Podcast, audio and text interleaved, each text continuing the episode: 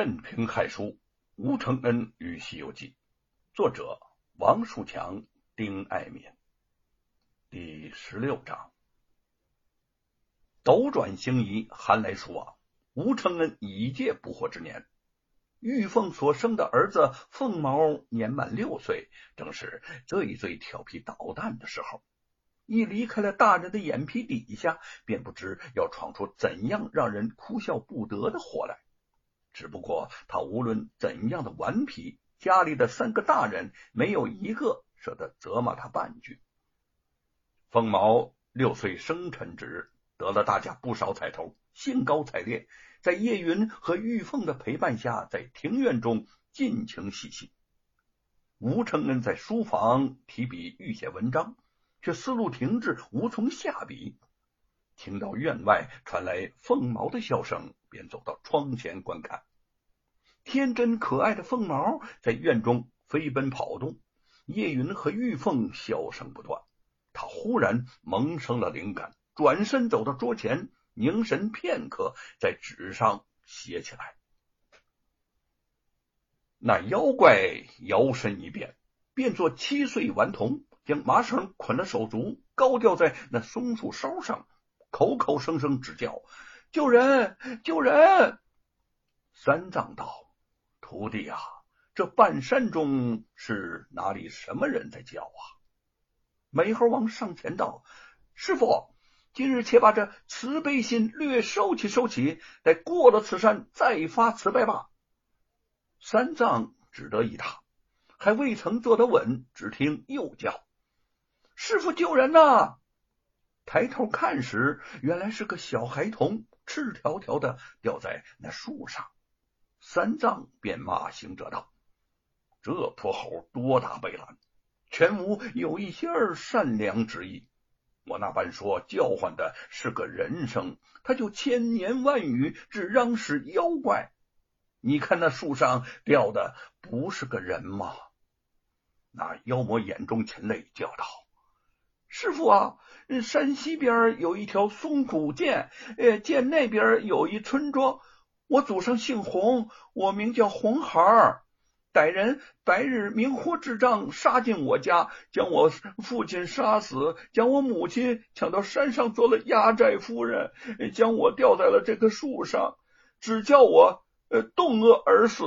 嗯，我在此已被吊了三天三夜了。今生遇的师傅。若肯大慈大悲救我一命回家，就是黄沙盖面也不敢相忘。三藏闻言认了真实，就叫八戒解放绳索，救他下来。那怪道：“师傅啊，我手脚都掉麻了，腰胯疼痛，叫你这大徒弟驮我吧。”美猴王呵呵笑道：“我驮，我驮。”那怪暗自欢喜，就在半空里弄了一阵旋风，将唐僧射去了，无影无踪，不知射向何方，无处跟寻。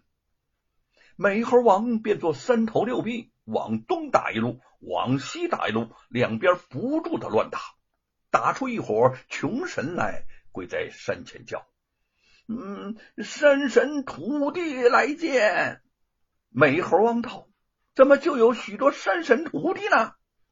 众神叩头道：“呃，这山中有一条涧，叫做枯松涧，涧边有一座洞，叫做火云洞。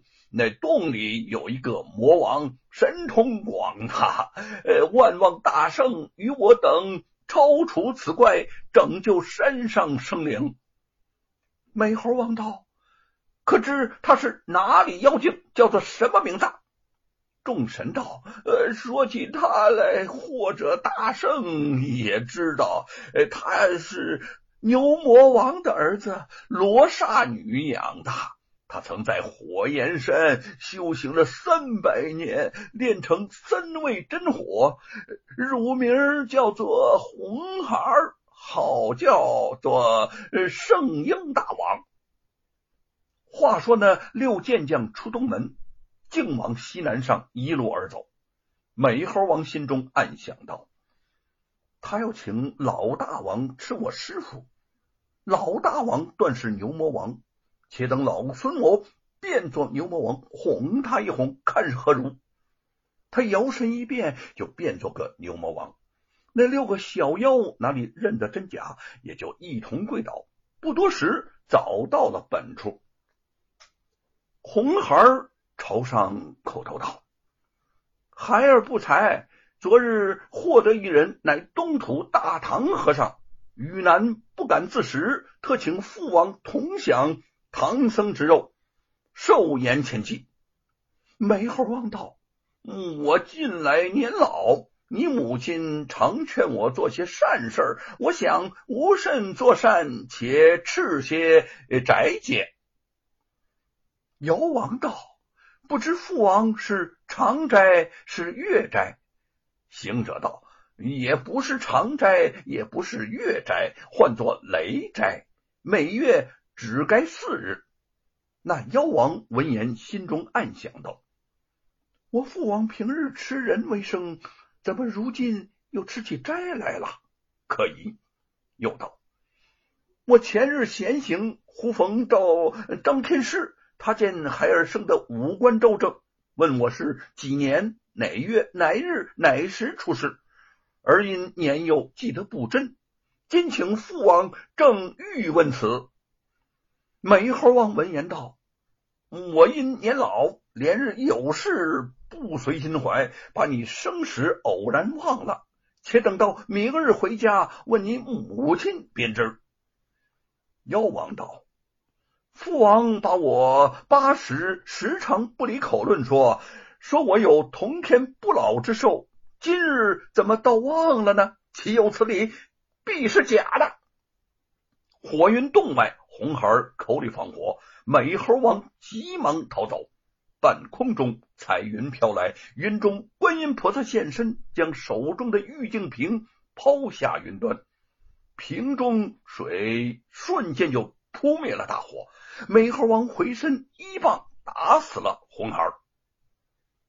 写到最后，他兴奋的将笔抛下，望着墙上陪伴他多年的美猴王画像，刹那之间百感交集。四年了。为了重写《西游记》，他在这间小小的书房之中已经足不出户整整四年了。如今他终于写完了，恨不能像书中的美猴王一样飞到天上去，大喊一声，让天下人都知道：“叶云、玉凤，你们快来呀！”这声大喊也算了解心事儿了。